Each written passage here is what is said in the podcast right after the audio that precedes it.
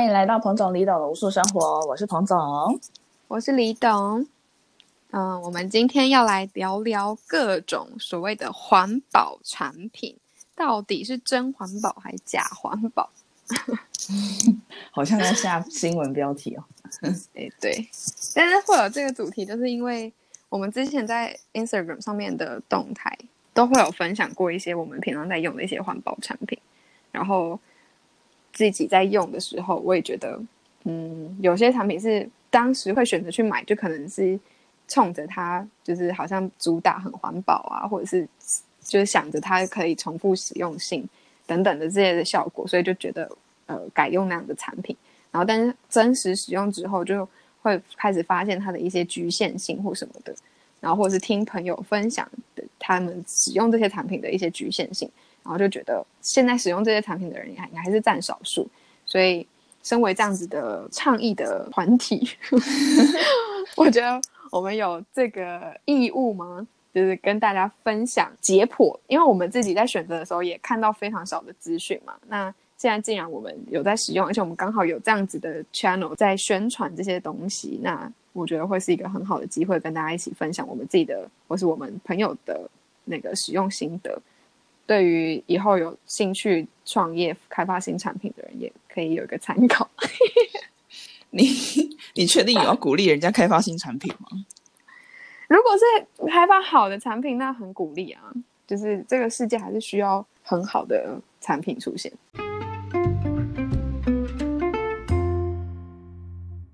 好，首先呢，第一个我们要讨论的产品就是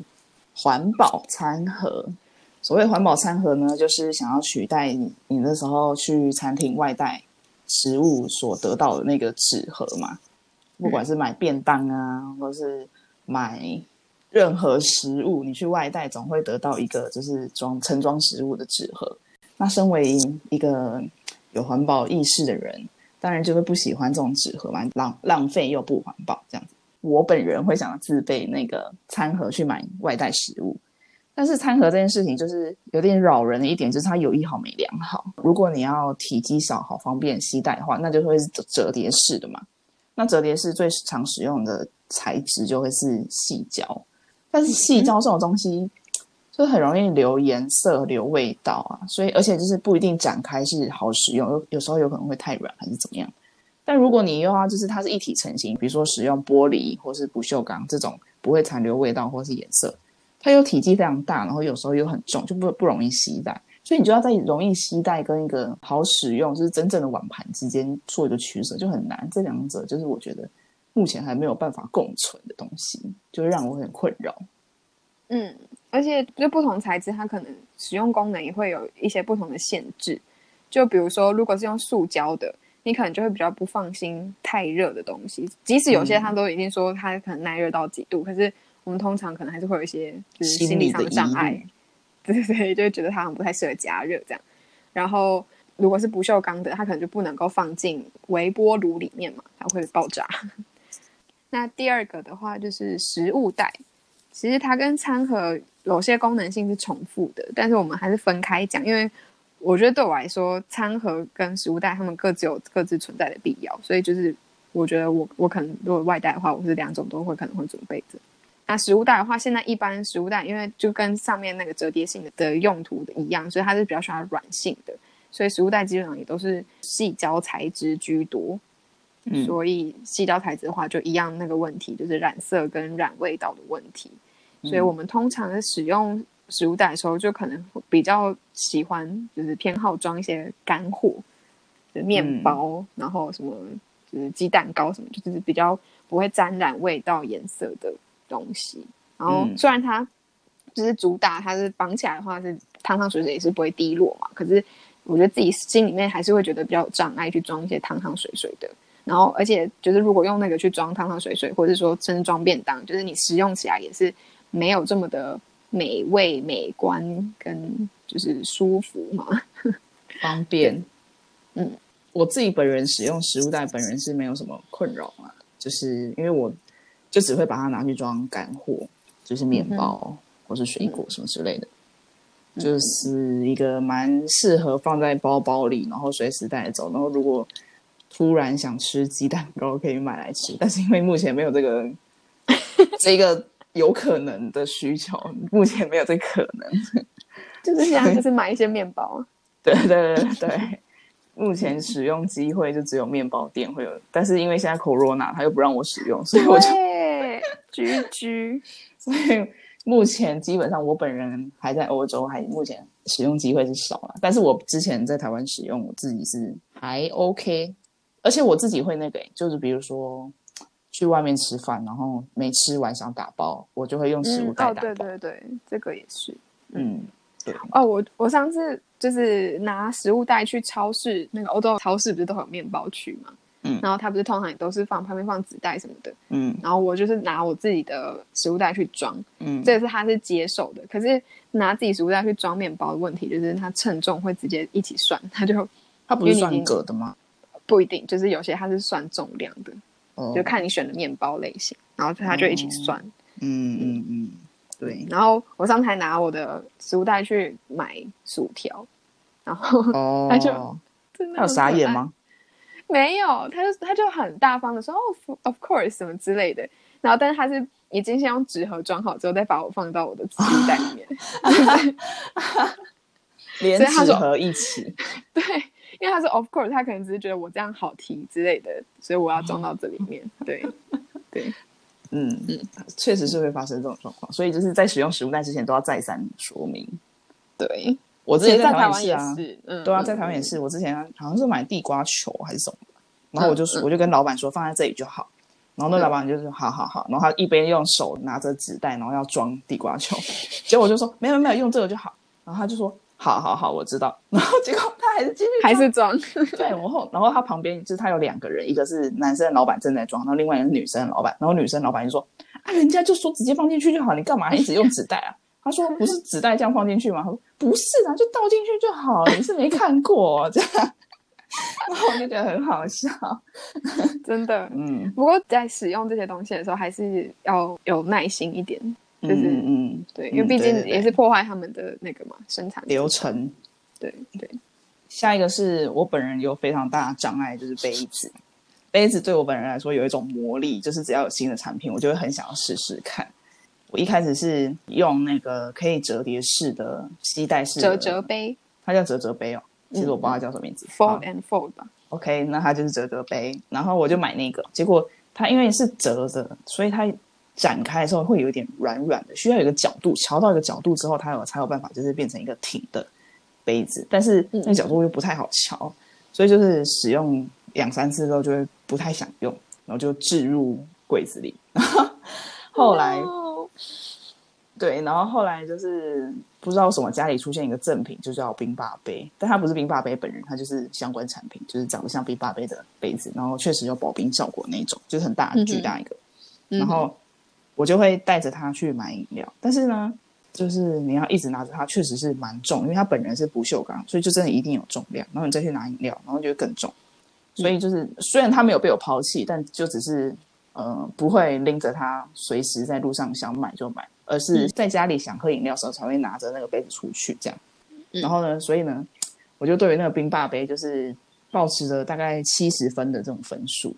嗯，然后最近就在网络上看到一种。叫细胶杯的，它就是有盖子，然后又是细胶的，所以很轻。然后呢，你又可以带着走，但是呢，它又是环保的，所以我就看着就好心动哦，就会觉得说啊，好想买哦。但是一瞬间又觉得说，可是我以前有冰霸杯，然后我就想说，可是冰霸杯好重哦。然后就会在那心里挣扎，然后想说我到底用不动、用得到什么之类的。所以我觉得杯子都有一种魔力。虽然我平常没有什么在喝手摇杯，但是就会很想要买那种看起来非常符合我需求的杯子。就是不管它实际上用起来怎么样，它只要有一个功能诉求有打中我，我就会非常很动心这样子。嗯，我也是有这个魔咒一阵子，然后所以我那时候很常看那个泽泽的那个募资平台，就常会出现新的新的产品这样。啊，因为我是爱喝饮料的人嘛，没有到很疯狂，但是我很很有可能就是走到路上会突然就是很想要买一杯饮料的那一种，所以我就很重视那个我可以随时会携带的这个功能性。然后我后来找到我自己的问题点，就是我其实今天不管换什么杯子，重点就是在于我本身就不会想带两个杯子出门，因为我我是一个一定需要一个水壶的人，所以我一定是需要水、哦喝水，所以就是很难说服我自己再多带一个杯子，因为那个杯子常常会没有用，我可能一个礼拜可能就是只只有一天或者很久才有一天会突然想喝，所以对我来说，那个多带一个杯子就是一个很很冗的一件事情。所以后来我的解决方式就是，我要想办法让我的水杯是可以同时成为饮料杯这件事情。然后，所以后来我就是在泽泽买那个，它也是长得像冰霸杯，但是它是它的那个吸管是可以替换，就是可以换粗的、嗯细的，细的就可以当我平常喝水的杯子。然后，但我因为我吸管，我就可以随时就放在我的，就像餐具一样。然后，如果今天真的想喝就是珍珠的那个饮料的话，我就也可以直接使用这样。嗯，对可是我觉得杯子真的就是，嗯，杯子就有种魔力啊，你就会觉得说，这个杯子好像真的很不错哎、就是你就觉得好像非常用得上，但常常你就是买回来你就就也没有想象中那么常用这样。就是因为我们喝的东西不一样的时候，可能诉求就会不一样。像你喝水的话，你可能水杯追求的就是轻便嘛，然后跟你冬天喝水可能又会希望是保温杯，然后你可能如果今天喝咖啡，你就会希望它那个杯子是不会留味道的，不然那个或者会留颜色的，不然那个杯子就是会咖啡渍什么的。然后今天喝那个真奶的话，你就又希望它是可以放吸管的什么的。所以我觉得就是我们喝的东西种类不一样的时候，需求不一样，导致产品就会有很多种吸引人的点。对，各种点都可以打中你，就是啊，对，这个我冬天喝杯喝那个饮料的时候可以用，哎，对，这个夏天的时候怎么样怎么样怎么样都可以打中，哎，对。而且你就会看到朋友就是拿各种杯子，你就会觉得，哎，看起来好像很好用，哎，这所以就是餐盒、跟食物袋、跟杯子这三个的，就是环保产品，我觉得本身设计上可能没有什么太大的问题，因为本来就是没有完美这件事情，只是我们现代人被培养出了太多种需求，所以好像会无法被单一产品给满足，所以它的不环保性就是在于如此吧。嗯，对。下一个是就是吸管呢，对于有些人来说会有点挣扎，因为吸管有三种材质嘛，一个就是不锈钢，不然就是玻璃，不然就细胶。那我本人是采用不锈钢，因为我觉得玻璃我很容易破这样。但是有些人就会觉得不锈钢有一个铁味，一个可能铁锈味，我不知道啊，我是自己没闻到，所以他们可能就不爱用不锈钢。但是呢，使用玻璃又很容易就是手一滑就就摔碎，所以就要一直重复购买。那如果使用细胶的呢，可能就是清洗的时候还是会残留一些味道，所以就这三者之间就是很难取舍。对于某些人来说啦，如果你自己闻不到铁锈味的话，我本人是非常推荐铁锈味的，呃，铁铁不是铁锈味，非常推荐不 锈钢吸管。对，嗯，所以就是可能对某些人来说，这也是一个跟餐盒一样道理，就是有一好没两好，就是一直在两全相害取其轻。取其轻，嗯，对，像我自己就用玻璃用的很开心呢、因为我很喜欢透明的感觉，很干净你就知道，然后没有洗干净你也都看得一清二楚。嗯嗯，然后因为我们是那时候是买那个海龟嗯的那个嘛，它是用塑胶盒的包装，所以就很 OK，就是不太会有摔坏的问题。就是可能这种摔的过程，可能真的是洗的过程吧。可是手会那么废吗？我这么废，我这么常摔手机的人，反正就是我，我觉得它没有这么这么容易摔啦。就是我觉得，如果是嗯喜欢美感的人，可以用，可以但我自己用玻璃吸管。我自己会偏好不锈钢，另外一个原因是我觉得它很方便跟我其他的餐具融入在一起，就它可以跟我其他餐具放在同一个餐具包里面，我不用再另外带。哎，不过现在其实不不止你刚才说的三种啊，其实还有很多种。像还有什么我上次上次在那个马德里活动拿到的是竹的竹吸管，啊，对对对，还有竹吸管，可是竹吸管是嗯我觉得有使用年限的问题耶。对，它的年限比较短，嗯而且它它的染色问题也蛮严重的。就是因为我上次用它喝我的 smoothie，我是打那个就各种莓果的那个 smoothie，所以它就嗯最后就整个红红的，就是很冰。虽然味道是没有残留，但是就是看起来红红的。然后还有像我的我的那个类似冰霸杯的那个杯，我忘记叫什么杯的附的那个吸管，它就是属于类似塑胶，它是很轻的，然后可是它也是透明，你还是看得到，它属于有点灰黑透明色，看得清楚里面的样子，又不会摔，然后又还蛮轻的。它是我忘记它准确的名称是什么，但是它是属于比一般塑胶再更更硬一点的那种材质，可是一样轻。那所以它也有使用年限吗？我觉得不太有，我现在目前没有遇到任何的问题。就是我拿它喝饮料，拿它喝什么水都没有残留味道、残留颜色，什么都没有。然后现在据据说台湾现在很多餐厅因为不能用塑胶吸管了嘛，所以都改用纸吸管，管然后就被各种抱怨的。但我真的觉得大家不用抱怨啊，就是就不要用啊，就用自己的。可是因为你去餐厅吃饭，然后比如说你点一个饮料，然后餐厅就自动附上纸吸管。哦，然后这时候我就觉得很烦啊，就说不要吸管啊。对啊，但是他还是会附上来啊，你就不知道有一些餐厅就是忙起来就会忘记啊。没错。然后你就会看着那个吸管泡在你饮料里，你就会心想说它会被溶解，会不会被溶解？然后你就想说那把吸管拿起来好，然后你又拿起来又不知道放哪里好，然后你就所以你就一直拎着那个吸管，然后你要喝的时候就把它插进去，然后又有点纸的那个口感，又觉得怪怪，所以就会。啊，反正就是很矛盾、很烦的一个东西。我也觉得纸吸管真是一个很荒谬的存在，到底为何？因为纸吸管也没有比较环保啊，纸还是很浪费啊。听起来比较不浪费。我觉得，反正我觉得纸吸管是一个很错误的取代品，就对了。我之前在荷兰有就是有遇过的是一种，好像就是甘蔗做的，还是竹皮，它是它很脆，然后很薄。所以它，嗯嗯，然后它，但它一样是跟塑胶吸管一样是完全防水，然后它也不会像纸一样软掉，所以就还蛮不错。哦，我最好像在台湾看过稻谷做的。哦，对对对呀，你有看过稻谷东西筷子？对啊，稻谷在夜市。然后还有一种吸管是那个，我忘记哪个国家，东南亚不知道哪个国家，他们自己本身的那个植物那一种草，它本身就是一管一管的。它就是有洞，类类似我们空心菜概念，它里面就是有洞的那种东西。有一个商人就发现，他们可以把它割下来之后，然后烘干什么什么之类，就可以迅速的就再做成一根一根的吸管。所以他们在那个东南亚市场，就他那个国家，就是也是瞬瞬间就是爆红，取代原本的塑胶吸管这样。对，但问题就是因为那个植物目前就是只有在那个国家有。他现在如果想要出口的话，就会变成太大量的滥垦滥伐这这种植物，就又变成另一个负效应。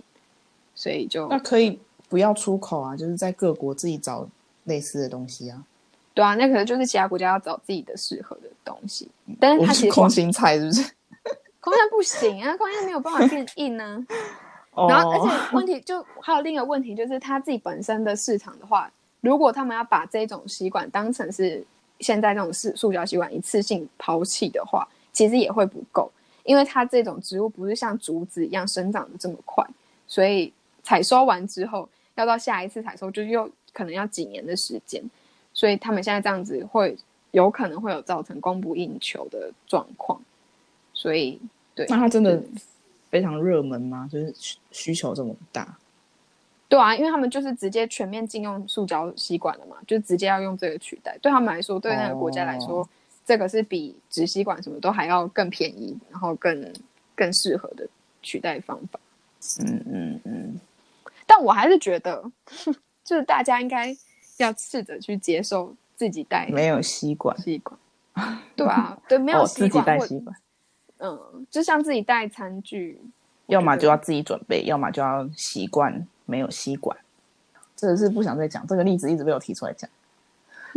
我也是不想指名道姓那家餐厅。总之呢，那家餐厅唯一的饮料就是气泡类的饮料，可乐、雪碧什么之类的。但他每次把饮料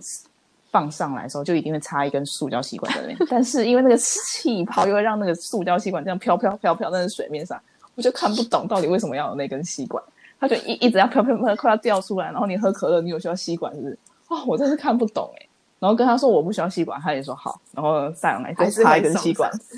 对啊，我就啊，嗯。所以这还是一条漫漫长路。尤其我觉得对于这么爱喝饮料的台湾来说，我觉得这个真的很需要大量的改善。哎，不是，据说麦当劳的饮料杯改成旧口杯的吗？我觉得蛮好笑，因为我还没有看过这个东西，我就是在社群媒体上看过而已，我没有真实看过他本人。然后社群媒体上传的都是梗图啊，就是什么，就是这样喝还叫可乐吗？什么之类的。这样喝为什么不是可乐？他们就不觉得那口感不对啊，因为那个旧口杯好像很很像咖啡杯，他们就不觉得这是一个喝可乐的方法。屁 嘞！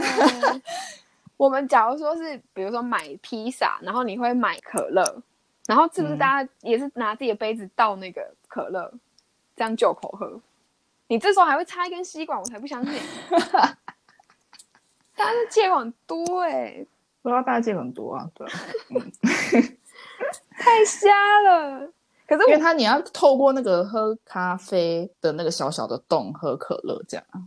对，其实我觉得那样根本不需要做那个旧口杯，他就直接一般盖子就好，因为你就把把盖子打开来喝，你重点是让他大家携带的时候不会洒洒出来就好了。因为你这样开车的时候才可以边喝啊。谁要边开车边喝饮料啊？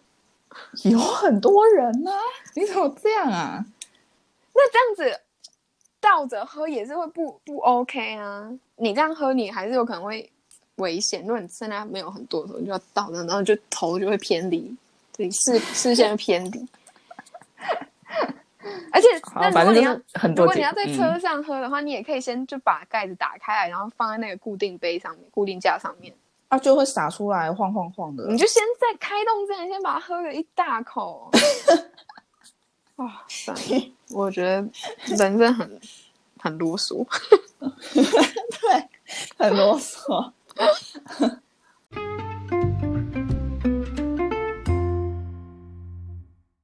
进入，接下来是产品本身有问题的。它的取代性不足，比较会是卫生用品，比如说第一个就会是布的卫生棉，就是我本人使用上其实没有什么太大问题，但是呢，李董说他本身产品设计上有一个问题是，它的产品寿命会有年限，就也不是一个你可以使用一百年的东西，因为你就是越洗它就会越。粗糙，然后可能吸水力会跟随你使用次数而递减，这样子。它其实也是一个延长使用年限的东西，但是它不是一个永久使用的东西，所以还是会有产生废弃物。而且它制造过程可能那个环境成本会大于一般的商业的普通的卫生棉。如果单一来说的话是大于的，因为它要用的棉是要纯棉嘛，然后所以比如说制造的水需要的水。然后跟那个原料就是比较多，再来是清洗过程的水也是另外一个问题，因为我们清洗可能不止还有水，还有那个清洗的产品，那这也都是一些资源的消耗。这个卫生棉的部分，之前受访的那个朋友 Sunny，他有暑假之前他有做一个 project，就是在比较不卫生棉月亮杯跟一般的卫生棉之间的差异，嗯，就是他们各自消耗的那个能源，到时候再跟他要报告，可以分享给大家。但我记得他那时候跟我讲结论，就是不卫生棉的耗水量是全部产品最大的，然后那个塑胶的耗费量的话是一般卫生棉耗费最多。结论应该是这样。哦哦哦，嗯，所以就会觉得比起不卫生棉，月亮杯说不定会是一个更好选择，因为你就是可以用它用一辈子，只要它没有破掉的话。它很难破吧？它对我的意思就不像布卫生棉，就是使用越久，它的使用功能就会越来越差，这样。嗯嗯嗯嗯嗯嗯嗯，它的耐久性是比较能抵挡的。布卫生棉就是它是有一个寿命在的，但是我本人也是可以接受这件事，因为哪一个东西没有寿命呢？这样。可是太短了，我觉得太短。我记得他我们那时候买的时候，他是说两年半吧，两年之类的。对啊，然后两年其实你这样只是用二十四次的意思。二十四次，可是你一年十二个月啊。可是你来一次，你不会只用一次啊，一个月不会只用一次啊。哦，你还会洗它，然后过几天再用这样。但就也没有很多嘛，然后可能两三次、三次的话，就就是我觉得使就是使用量还是不够。我觉得以它制造的需要的成本来说，嗯。然后下一个是布的化妆棉，这个是我们之前去香港时候买的。然后我自己的话是把它拿来当眼唇卸妆的时候的化妆棉，因为我本人平常在上保养品的时候都用手，不需要化妆棉。然后如果不需要卸眼唇之后，就直接用洗脸的模式去卸妆，这样子。所以基本上如果不卸眼唇，用不太到化妆棉，所以它对我来说就是一个我可以减少我的化妆棉或是卫生纸的使用量的一个东西，但是它存在的价值对我来说有点低，因为我有点少使用这样。嗯，然后我觉得它自己的本质上的问题，就是因为它如果说是要取代一般的化妆棉的话，首先它第一它的布的那个材质是偏厚，然后偏不不易吸水的那一种，所以假如说你要用来上化妆水，或者是你要拿来湿敷，都不是那么的合适，因为你变成为了要首先让你化妆棉弄湿的话，你就要先加比平常还要多的那个保养产品，然后在你脸上的那个效果，我觉得也不是像一般的化妆棉的效果这么的好，所以就是它会变成取代性不足，就是即使你可能一开始满腔热血要直接把它替替换成它，也都会觉得就使用的那个效果没那么优。然后除此之外，就是要作为上在脸上的东西的话，就是很重要的一点是在于它的卫生程度。然后如果以卫生程度的话，就算你真的确定你洗的非常干净，可比如说你在晒它晒干过程，或者你是用烘干或什么之类的过程，你可能就又吸附到了一些细菌什么之类的，然后最后又再把它弄到你脸上。就是这个这样子的效果，我觉得好像直接用手，你都还有可能更干净。你可能手自己先那个用个酒精擦干净，可能都还比那个化化妆棉还要干净。不知道，就是我自己感觉是很多人可能没有办法接受用布化妆棉的原因，就在于它的卫生程度，而且它有可能比较粗糙。嗯，因为因为比较硬一点，对，比较硬一点。嗯，下一个就是棉花棒。这个是我们自己是没有使用过，我们因为我们平常就很少爱用花棉棉花棒的这个部分，嗯，然后这个是我一个朋友，他是平常会用棉花棒来，就是比如说画眼妆的时候就不小心沾到，然后就可能会用棉花棒清，就是一些细细微的部分，就是会用棉花棒来清，然后但他发现就是 reusable 的那个画棉花棒是那个细胶的，然后它是前头是会有一个那种。像类似刷子的感觉嘛，就是小小一块一块的，一点一点这样子，然后这样子清洗清洁，就是它完全没有办法跟原本的棉花棒达到一样的效果。就是他可能比如说只是呃睫毛膏不小心沾到眼皮一点点，然后还会用棉花棒涂掉，然后可是他如果用细胶的话，就是会刮 刮刮刮，然后可能眼皮都红了，然后也也弄不掉之类的。嗯嗯，所以就是。他就觉得这个产品对他来说并没有办法去取代原本他的使用这个东西的需求。这样，我原本看到这这个产品的时候，因为这个产品我自己看到蛮多广告的，然后原本看到这个产品的时候，我第一个想想象它的用途是就是掏耳朵，但是掏耳朵你可以用掏耳棒，为什么要买一个棉花棒去掏耳朵？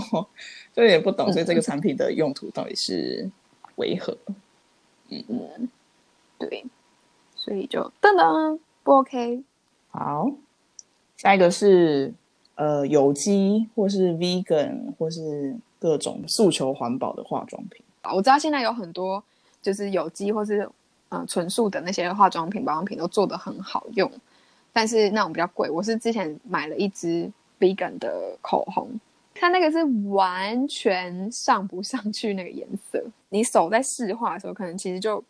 是还可以微微看出那个颜色。然后那时候我也没想说，好吧，那就当做润色的那种那种口红这样子。结果我后来发现，我上到唇上面的话，是它上不上去，就是因为毕竟手跟嘴唇那个肤肤质是有点差异的嘛，嗯，所以它是上不上去的，就是不是那么优秀。然后还有我之前我朋友说他们会买那种。有机啊，vegan 的那个睫毛膏跟眼线笔，然后也是完全上不上去，就是他画半天都画不出颜色来，就是不知道在干嘛。所以后来他们都放弃了，就觉得嗯，就是如果是产品是如此的话，那干脆不不用产品了，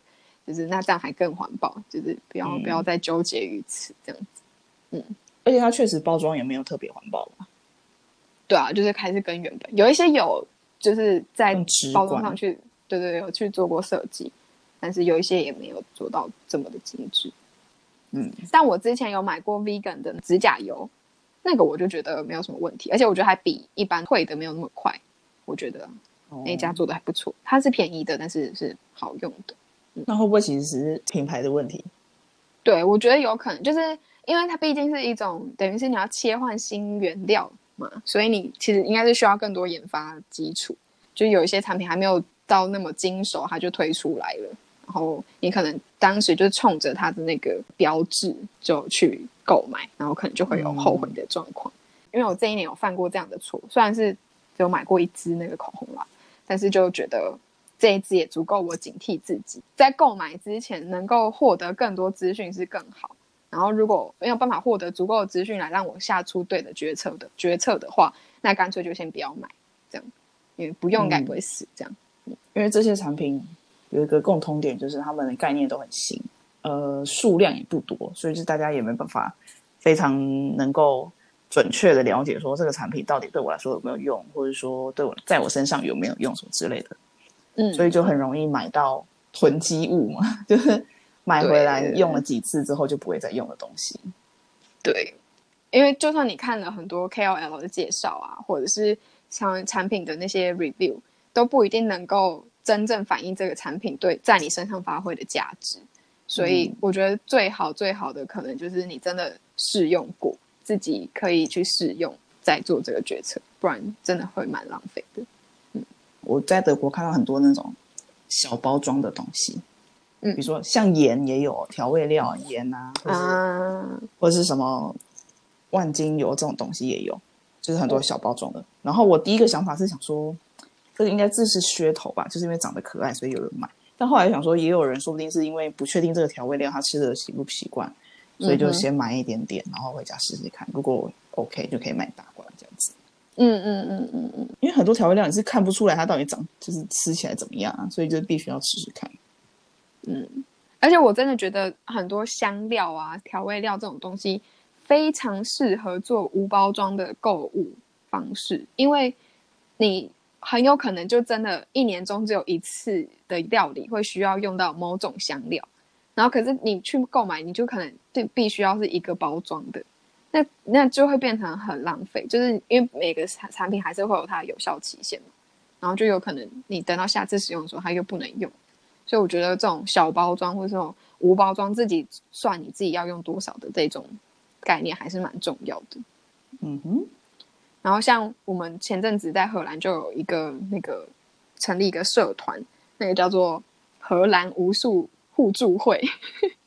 就是因为。毕竟，像荷兰超市还是普遍性来说，都还是有很多包装嘛，所以大家互助就是可能我今天想要买某个产品，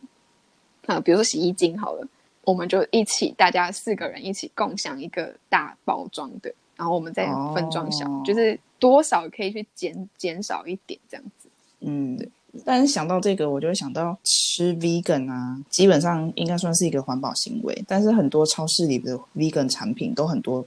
包包装，对。啊，然后你就会觉得到底要不要买啊？好烦哦，对啊，因为你就是去一柜冰箱，然后看到里面哇，全部都是 vegan 呢，但是每一个都有包装，然后就觉得很烦。这样，就是因为它是那个嘛，就是人造肉啊什么之类的那种产品，嗯，对啊，对啊，所以我觉得可能会尽量去减少这种产品，因为它本身其实对身体应该也是没有这么好。那个那个，我觉得我会，我现在的想法是会把它比较偏向放在偶尔满足口腹之欲的那个 option 里面。像如果你正常吃肉，你可能可以去传统市场称肉，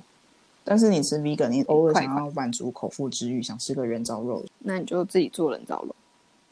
哦，谢喽，谢谢你的建议。可以啊，可以的，可以的，就是豆腐末，然后什么香菇啊什么之类，就全部一起。好，等你做。好，下一个，下一个是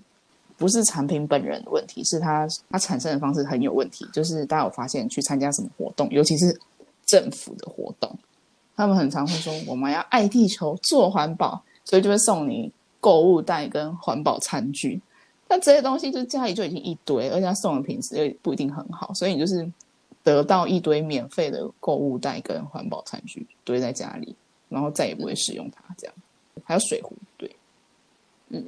然后通常都很丑，品质不好，所以呢，通常就是在你要做断舍离的时候，就是会被第一波断出去的那一种。对，然后说不定它被产生出来根本没使用过。对，然后你断出去的时候，也不一定有人想要收，就是这对于大部分的人来说都是无用的产品，可是它嗯就是被这样子滥开发、滥发展出来。对啊，这很困扰哎、如果你诉求环保，就不要拿它当赠品。谢谢。对啊，诉求环保就是不要赠品啊。好，下一个是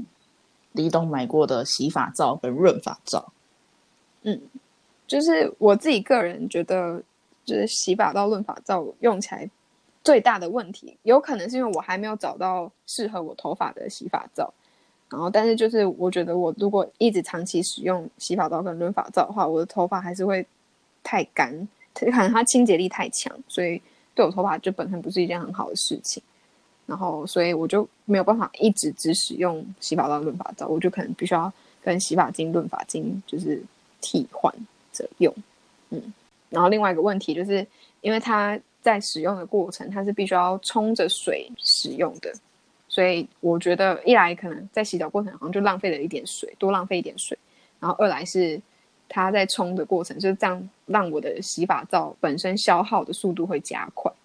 所以这点我还没有找到一个满意的解决方案，因为我试着不要冲水，我就是头头发先弄湿之后这样子这样子撸，可就会很难撸上去，你就会很难把那个那个皂素留在头发上。然后如果你在手上先搓一堆，再弄到头发上也还是不够，就我觉得还没有到很很可以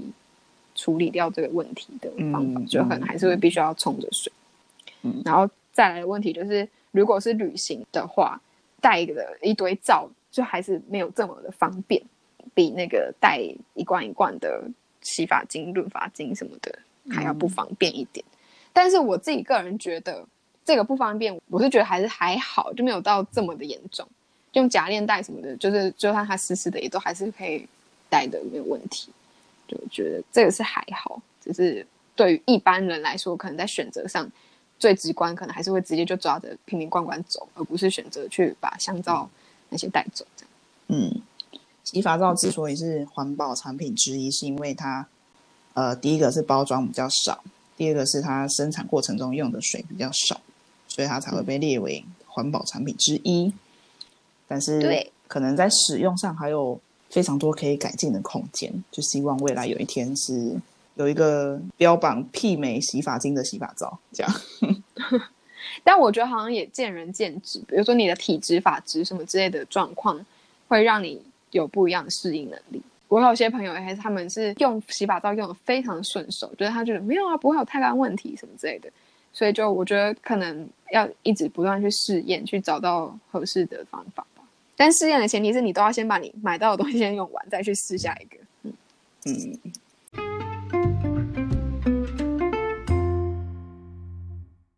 好啦，今天录这一集环保产品，第一个主要是分享我们使用的心得，第二个就是想要告诉大家，也不一定买环保产品就是真的是环保，因为你要真的用得上，并且发挥它完全的功能，才叫做一个环保产品嘛。嗯，不然就是放在家里的摆饰品这样。嗯，我而且你也不能因为追求更新或是更好看的东西而舍弃你原本还没坏掉的环保产品，而去购入新的环保产品。这样根本也不一点都不环保，就跟手机一样，就是你看到新的一代，你原本的手机根本没没坏，你就去买新的一代手机，嗯哼，这也是一个增加浪费。嗯哼，然后为了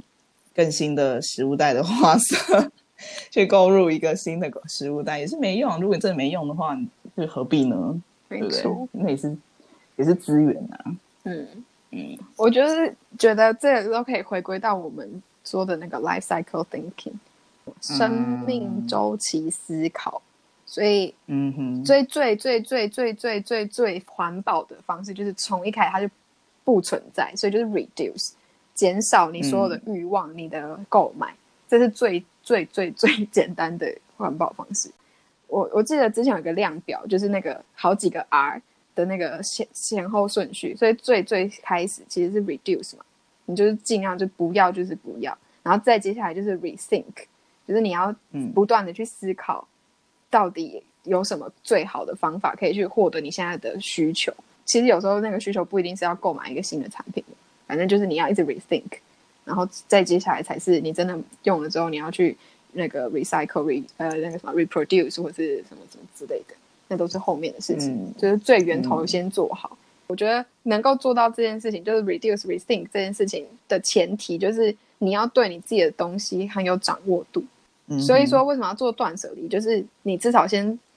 很清楚你到底拥有了什么，然后你也很清楚说你其实需要的只有什么。对于自己的物品的掌握力足够之后，你才才会有进一步可以做到 rethink，然后 reduce 什么什么的。我觉得这还蛮重要，也蛮困难。那我们，那我们接下来就期待李董的断舍离会做到什么样程度？我现在对自己有这个信心，因为好，这一年的生活就是真的还蛮极简的吧，就是我几乎没有在我的衣服数量啊、什么鞋子数量啊什么，就是都非常少，因为我很知道自己只需要哪一种，比如说鞋子或者运动哪一种，首选哪一种。好好，你现在不用讲那么多，你就跟我 做就对了。现在在讲那么多，我觉得我知道。好，我知道你知道，你就给我做就对了，不用给我讲那么多。哦、no，好啦，我做了再跟你分享。好，以上呢就是这次的聊天室。如果喜欢的话呢，就请大家多多分享，或者点击资讯栏连接到彭总李董无数生活网站上呢，有更多的文章，还有其他 podcast 之外，也可以连接到我们的脸书或是 Instagram。我们每周四在脸书会更新文章或是 podcast 的那个分享，然后我们每周二六会在 Instagram 上面更新英文的懒人包。啊，就是欢迎大家透过各种平台和我们多多交流讨论，或是给我们回馈。那我们下次见喽，拜拜，拜拜。